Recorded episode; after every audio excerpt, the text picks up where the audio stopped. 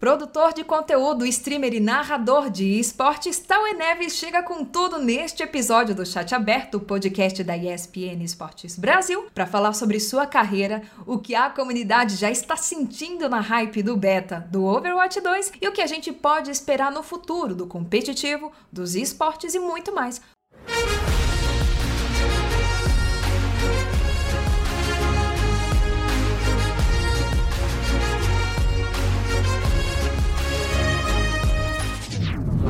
Chat aberto.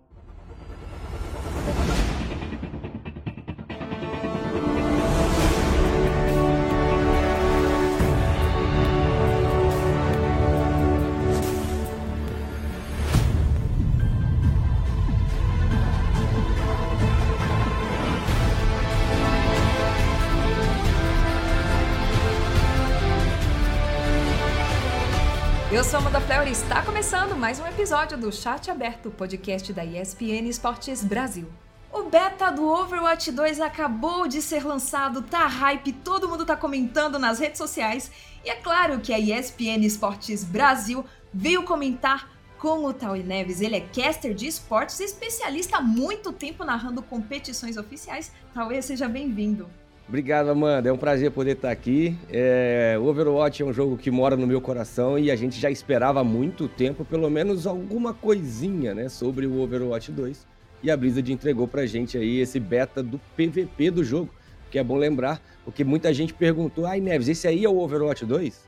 Calma, esse é só o beta do PVP do Overwatch 2. Muita coisa foi prometida e tem pouca coisa ainda entregue pra gente nesse beta. Exatamente. Para quem tá chegando agora e não tá sabendo de nada, mas gosta de FPS, vale lembrar então que foi lançado a partir do dia, eu acho que dia 28, e vários streamers oficiais, parceiros da Blizzard que transmitem Overwatch, começaram a também distribuir chaves do jogo. Eu queria tirar essa dúvida com você, Tauê.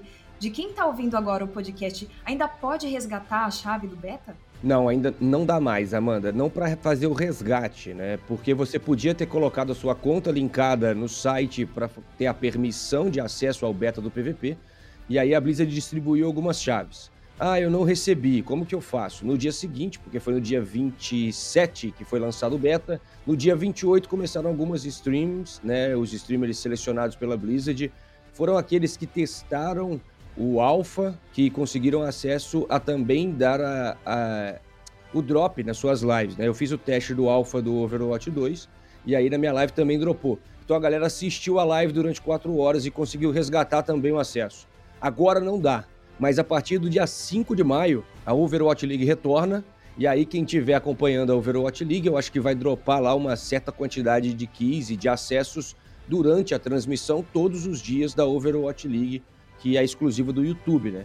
Então, se você ainda quer testar, a partir do dia 5 é só acompanhar o Overwatch League lá e seguir lá o roteiro lá, né, de você linkar sua conta junto com a conta do YouTube e tudo mais, que você pode também ter acesso ao teste do beta do PVP do Overwatch 2. E falando em Overwatch League, talvez você é narrador há muito tempo, especialista, um dos principais nomes quando a gente pensa em caster de Overwatch, né? Conta um pouquinho pra gente o seu histórico, as suas passagens em vários torneios, campeonatos oficiais da Blizzard.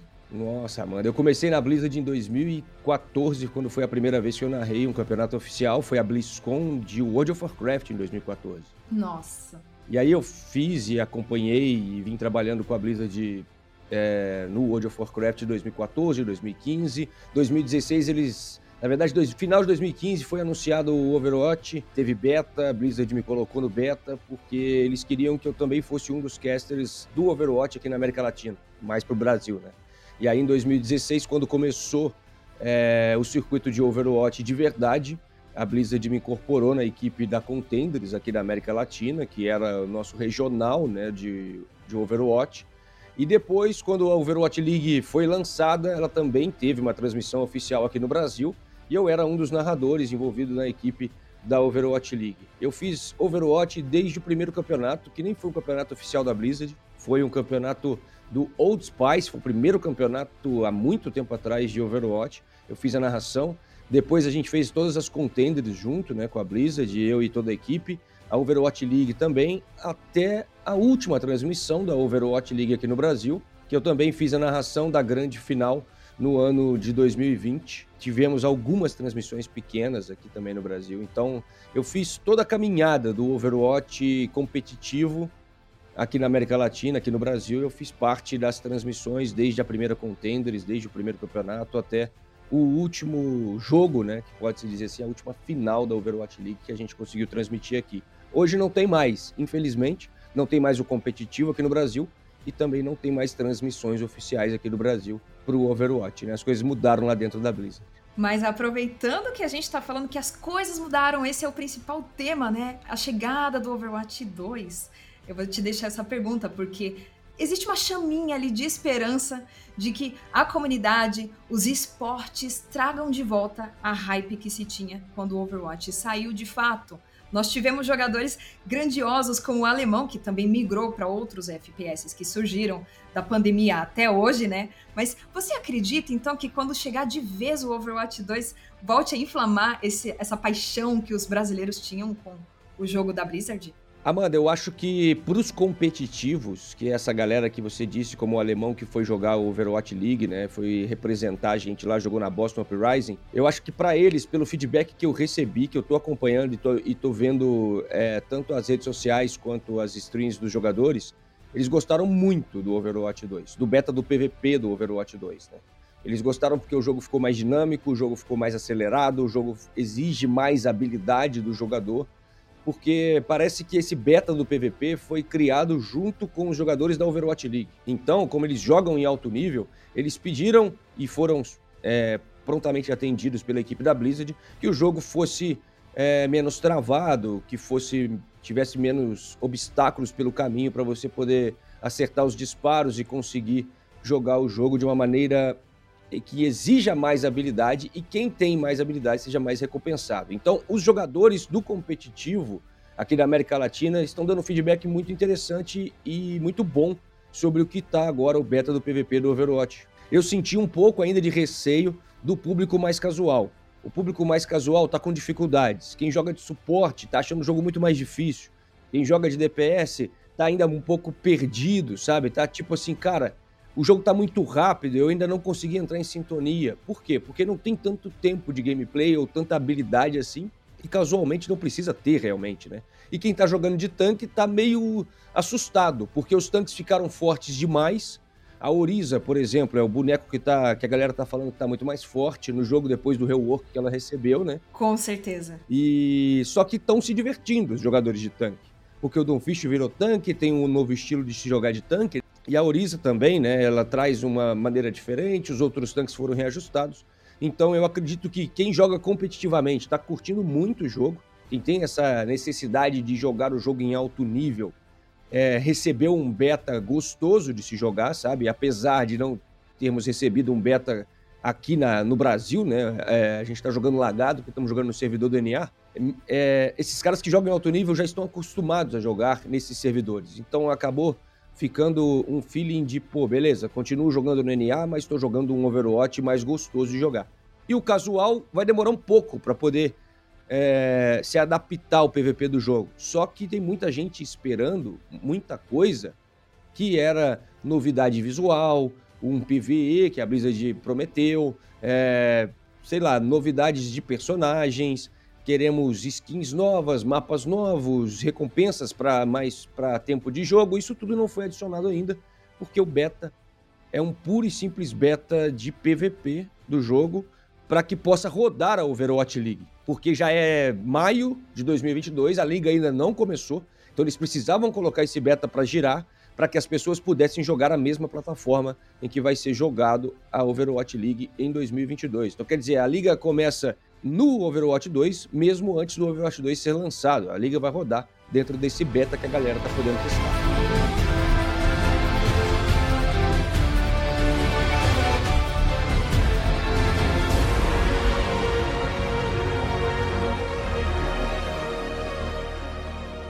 Muito bom. E então, para quem tá ouvindo, vamos lá fazer as, os nossos comparativos dessa, dessas mudanças que o próprio Tauê já cantou aqui no podcast, né? A gente tá falando de reformulações, reworks nas skills dos personagens. A gente também viu ali alguns mapas aparecendo. Eu joguei ontem bastante e uma vez ou outra eu me vi dentro de mapas diferentes, como Malevento, acho que era Malevento e Nova York, que tá muito gostoso para quem já viajou. Deve ser um deleite a sensação de poder retornar virtualmente nesses lugares, né? Para quem nunca foi, é melhor ainda, né? Ainda mais no restinho de tempos pandêmicos. Mas vamos então começar aqui a pontuar, né, Tauê, essas mudanças que a gente teve. Você comentou da Orissa, ela não tem mais o escudo, ela tem agora uma, uma espécie de lança que fica girando para bloquear as skills inimigas.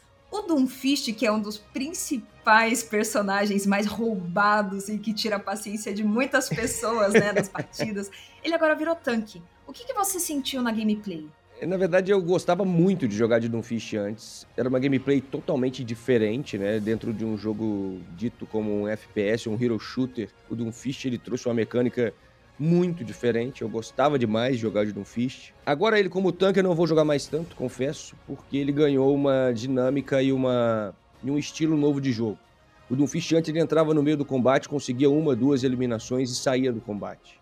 Agora a função dele é entrar no combate e deixar os adversários mais lentos para que os seus DPS consigam essas, essas eliminações. Então é ele dá a cara, segura dano, abre espaço para que os outros consigam junto com ele garantir algumas eliminações e ganhar espaço dentro do jogo. Não muda muito a mecânica dele, né? Porque ele perdeu apenas o gancho que ele usava, né? Que era o, o soco que de baixo para cima que ele jogava, arremessava os adversários para o alto. Agora ele utiliza a manopla para se defender dos projéteis quando entra no meio da briga. Então o Doomfist acabou não perdendo muito a característica. Ele continua dando raiva nas pessoas, né? É, exato. Ele, ele dá raiva, mas não te mata mais com apenas um, um soco. Não, não te elimina mais com apenas, com apenas um soco. Então, ele mudou a função. Os tanques que gostavam de jogar de Hammond, por exemplo, que é o rato, né, que tem aquela mobilidade toda, os tanques estão curtindo jogar de Doomfist, porque é uma maneira diferente de se jogar de tanque. Uhum. Sem escudo também, né? É diferente. Sim, os DPS continuam jogando de DPS, pô, não dá mais para jogar de Doomfish ali como DPS. Mas a mecânica do jogo mudou tanto, o Doomfish já não é mais assim. Não é mais aquela coisa de, poxa, se pegar o Doomfist seria muito legal como DPS no estilo do jogo atualmente. Por quê? Porque perderam os escudos, né? Só agora só apenas três tanques têm escudos, que é o Sigma, o Reinhardt e o Winston. Então, você pega, dá para jogar de DPS sem ter que ficar tirando em escudo agora nesse beta do Overwatch 2. Então não tem necessidade de você pegar um Doomfist e pular lá na retaguarda do time adversário para conseguir uma eliminação, porque não tem mais tanta proteção assim. Você jogando de Widowmaker tá conseguindo fazer eliminações, Soldado tá jogando muito bem, a própria Sojourner que entrou agora dá para ser utilizada. Então o jogo mudou a dinâmica do jogo totalmente a ponto de o cara que estava jogando de Doomfist para conseguir passar por aquelas barreiras não precisa mais de Doomfist porque não tem mais tantas barreiras. Então dá para o tanque jogar e utilizar o Doomfist muito bem. Já o jogador de Orissa, eu não vi ninguém reclamar. Eu não vi nenhum jogador de tanque reclamar da, da, do rework da Orissa porque ela está muito forte. Ela tem sobrevivência muito alta, com a própria lança que você disse, em momento que ela começa a girar, não toma dano dos projéteis adversários, ela acelera e ela empurra os jogadores adversários. E a lança também, é, quando arremessada e acertada, acaba jogando o adversário para trás. Então a Ouriça ela ganhou muita dinâmica, tá mais gostoso de jogar, tá mais, tá mais, ela tá mais forte, tá com a sobrevivência maior. Então eu acho que os tanques acabaram ganhando uma maior é, sobrevivência e assim, consequentemente, fica mais gostoso de jogar de tanque, né? Sim. Agora uma dúvida que você também falou aqui temos uma personagem nova que foi apresentada um pouco antes do beta sair, que é a Sojourner. Ela já estava especulada e confirmada entre a comunidade há muito tempo, porque era uma personagem que aparecia nos modos campanha, né, nos eventos de história do Overwatch, né, no, nos eventos de arquivo, conversando, falando e dando missões, né, para você e para os personagens durante esses modos de campanha. Ela chegou, parece estar tá muito roubada, ela traz uma mecânica de deslize, né, algo algo diferenciado para entre os personagens do Overwatch. Eu queria, você, você comentou dela também, mas eu queria te perguntar porque é muito difícil a gente ver jogadores que optam quando vão fazer a fila por tanque, né? A gente sente logo de cara uma necessidade de ter tanque, ou então quando é naqueles modos de livre escolha entre as classes, a gente vê uma mudança muito rápida para um time inteiro de DPS ou para um time que tem mais suportes do que tanque, e existe então essa carência, né, de mais tanques no time, só que a Blizzard optou por uma mudança, olha, olha só, né? Em vez de seis jogadores, agora passou a ser cinco jogadores. Então existe essa obrigatoriedade, essa chamada de atenção para os curandeiros curarem mais os, os tanques e dos tanques tentarem, é, como é que fala? Proteger um pouco mais o time, né? É uma, uma questão ali um pouco. Fazer mais uma função de tanque, né? Exato. Você que está fazendo live, né, desde sempre de Overwatch, principalmente agora, com bastante acessos das pessoas para conseguir a chave na sua live e na live de outros streamers também. Qual projeção que você tem? Qual é a sua ótica diante dessa jogabilidade para quem é tanque? Amanda, eu achei que para jogar de tanque ia ter uma não não iria rolar tamanha é, aderência do que está rolando agora, por exemplo.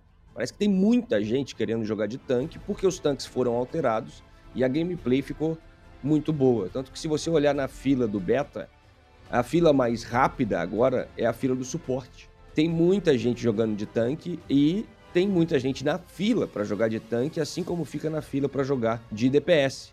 Os suportes é que estão ficando um pouco de lado, porque como não tem mais um tanque para tomar dano, os suportes estão mais frágeis, estão mais expostos e tá todo mundo focando nos suportes durante, durante os combates.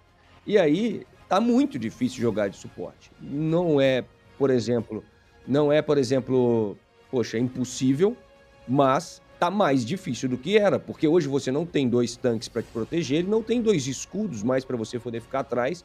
Então você para jogar de suporte tá exigindo uma habilidade de que você fique mais protegido nos covers, né? A gente costuma dizer nas paredes, utilizar os cantos, o line of sight, sair da linha de visão dos DPS do time adversário. O suporte está tendo, tá tendo que ser muito mais inteligente no posicionamento hoje para conseguir ficar vivo e se divertir do que era no Overwatch 1. E muita gente ainda não se adaptou e tomou um susto. Tá jogando o jogo e tá sendo eliminado uma, uma vez atrás da outra e tá deixando de jogar de suporte. Por quê? Porque, cara, parece que tá melhor jogar de tanque, porque o tanque do time adversário tá vindo aqui me eliminar, então vou jogar de tanque e vou eliminar o suporte do outro time. E aí a fila acabou virando. Então eu acho que isso é um detalhe muito legal. Eles conseguiram ajustar essa coisa de necessidade de tanque, que era realmente o grande problema do Overwatch 1, ficava muito tempo na fila porque não tinha tanque suficiente para poder fechar jogo. Agora que, agora que tem um tanque a menos para cada equipe e os tanques ficaram mais gostosos de jogar, a fila de tanque explodiu. E a Blizzard vai. A gente já até tem conversado isso muito na comunidade. A Blizzard precisa dar uma ajustada na situação dos suportes. Porque senão só aqueles mais apaixonados por ser suporte é que vão continuar jogando com os personagens de suporte, porque o restante vai virar e vai falar: Meu Deus, eu não consigo mais jogar, eu tô sendo foco e o que, que eu vou fazer? Então, precisa dar uma ajustada e que bom que tá no beta, né? Porque o beta é feito para isso e a gente já tá dando os feedbacks para eles tentarem fazer esse ajuste. Só que a minha maior curiosidade é ver os pro players jogando agora. Então eu tô doido para a liga começar, para eu ver como os suportes que são profissionais estão fazendo, porque talvez todo mundo que está jogando no beta de suporte ainda não tem entendido muito bem o que, é jogar de suporte no Overwatch 2, entendeu?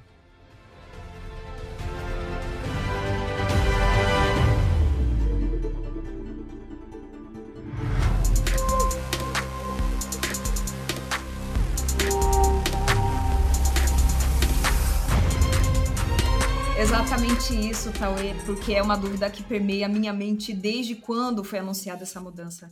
No ano passado, de dois tanques para um porque eu já imaginei logo de cara que é um pro player indo para cadeira de reserva ou um pro player ou provavelmente ele tendo que mudar de classe, porque existe essa mobilidade, né? Normalmente quem joga de suporte, às vezes também joga bem de tanque. Nós vimos várias plays incríveis de jogadores da São Francisco e de outros times gringos do Overwatch, né?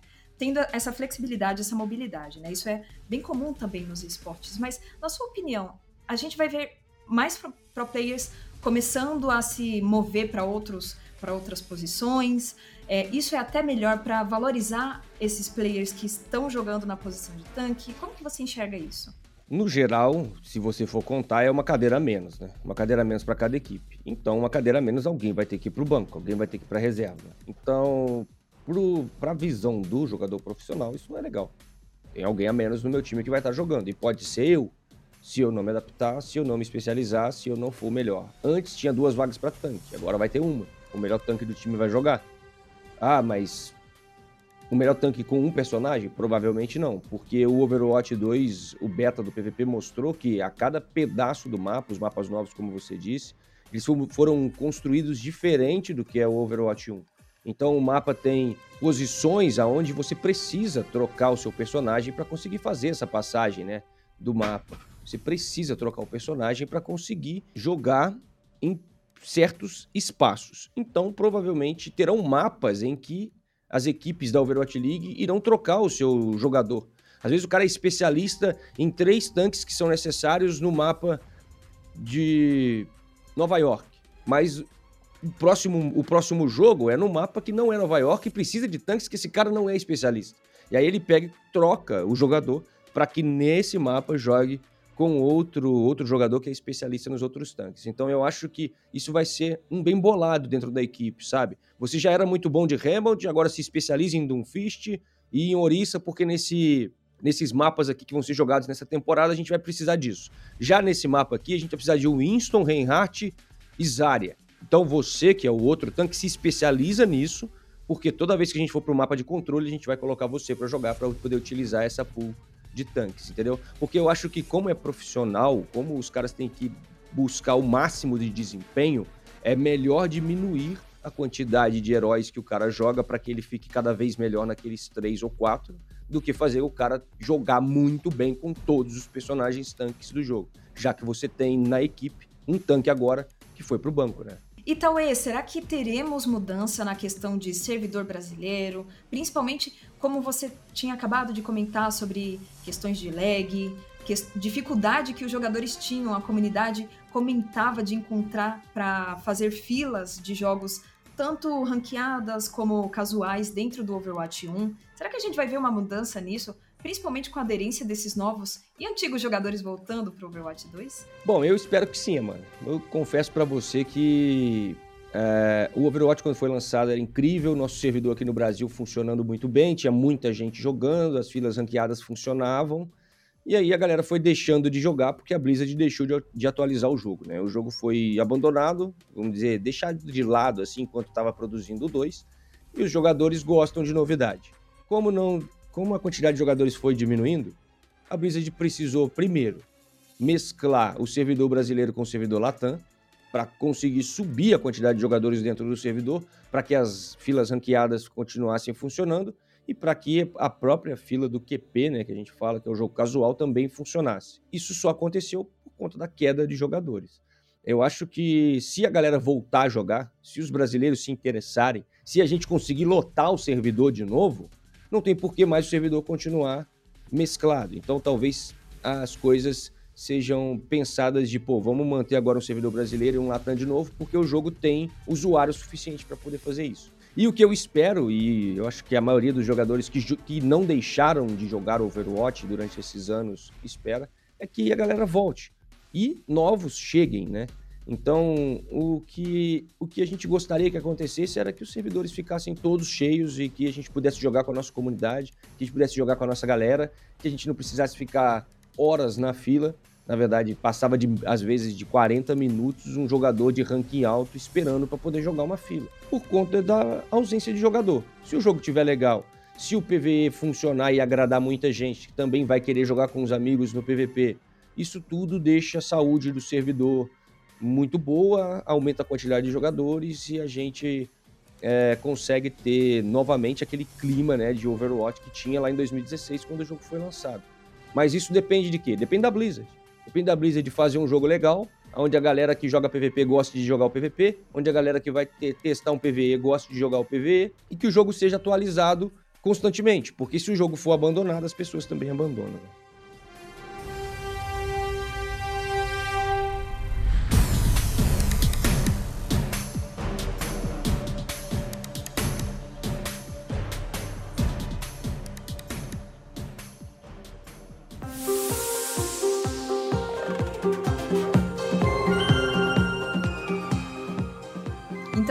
Gancho nisso que você falou, Tauê, é uma dúvida que permeia a gente agora, né? Que somos da, da área de games e esportes. O que falta, então, para a Blizzard dar aquela reforçada, daquela reanimada no nosso cenário de esportes, de Overwatch? Porque existe, então, a possibilidade de grandes nomes, talentos que já estiveram no Overwatch, no, é, organizações voltarem a fazer times e investir no Overwatch para a gente ver torneios, torneios amadores, o Contenders de volta a, a funcionar aqui no Brasil e a coisa voltar como era antigamente. Será que nós podemos imaginar isso já com o lançamento do Overwatch 2? Amanda, muita gente me pergunta isso nas lives. Ô Neves, agora que vai lançar o Overwatch 2, a Overwatch League volta pro Brasil, vai ter contenders, você vai narrar outra vez, aquela coisa toda. Eu só posso dizer que jogador querendo, tem. Gente querendo assistir, tem. Só falta a Blizzard querer. Nos outros esportes, a gente pode é, prestar atenção e ver que a publisher está produzindo os campeonatos, a galera está jogando e tem gente assistindo. A Blizzard parou de produzir o próprio jogo, que foi produzir o Overwatch 2, parou de atualizar o próprio jogo, decidiu que não ia mais ter a nossa transmissão aqui na América Latina, nossa Contenders, que dava uma premiação que era muito legal, a última Contenders que eu narrei, ela deu 200 mil dólares. 200 mil dólares para a América Latina tem campeonato grande aí que a galera tá assistindo de outras publishers que não vai chegar nem perto. Então, a Blizzard tinha condições de manter e fazer as coisas acontecerem. Só que a Blizzard estruturou um estilo, uma, uma maneira de fazer o eSport aqui pra gente. E até lá para fora, que não é, não foi a melhor maneira, né? Vamos dizer assim. Não tem uma não teve uma vida muito longa e não teve uma aderência muito legal porque a Blizzard decidiu criar algo incrível que era a Overwatch League, mas não foi feito da melhor maneira possível e aquilo foi desandando. O que, que a gente sonha no Brasil? O que, que o Neves gostaria? Pô, o Neves é narrador de esportes, o Neves gosta de jogar Overwatch e gosta de viver isso. Eu adoraria que isso fosse montado aqui de uma maneira saudável, que as equipes fossem criadas, agora que é 5 contra 5, todos os outros esportes são 5 contra 5, por que não montar? Por que não colocar as equipes para poder jogar um, um, campeonato assim como outras publishers fazem, com transmissão oficial, com presencial? Por que não? Ah, Neves, porque na América Latina não tem ainda o interesse da Blizzard. É a única coisa, não tem como. A não ser que cenários menores criem campeonatos, mas isso não é sustentável. Seriam campeonatos esporádicos, seriam marcas tentando fazer o Overwatch aparecer e ganhar essa imagem em cima. Só que até para isso a Blizzard tem um passado de ser um pouquinho mais difícil conseguir liberação para campeonato, conseguir apoio para que os campeonatos rodem se não forem campeonatos oficiais da Blizzard. Então, eu acho que pra gente, a gente tem que sonhar, a gente tem que querer, que é o que a gente quer, que é o que a gente sonha. Só que quem tem que se interessar mesmo pela nossa região e fazer as coisas funcionarem de uma maneira melhor até do que funcionou no passado é a Blizzard. Então a Blizzard precisa querer para que as coisas aqui aconteçam. Porque se ela não quiser, vai ficar difícil da gente conseguir fazer com que o cenário competitivo funcione, mesmo com a galera jogando o jogo.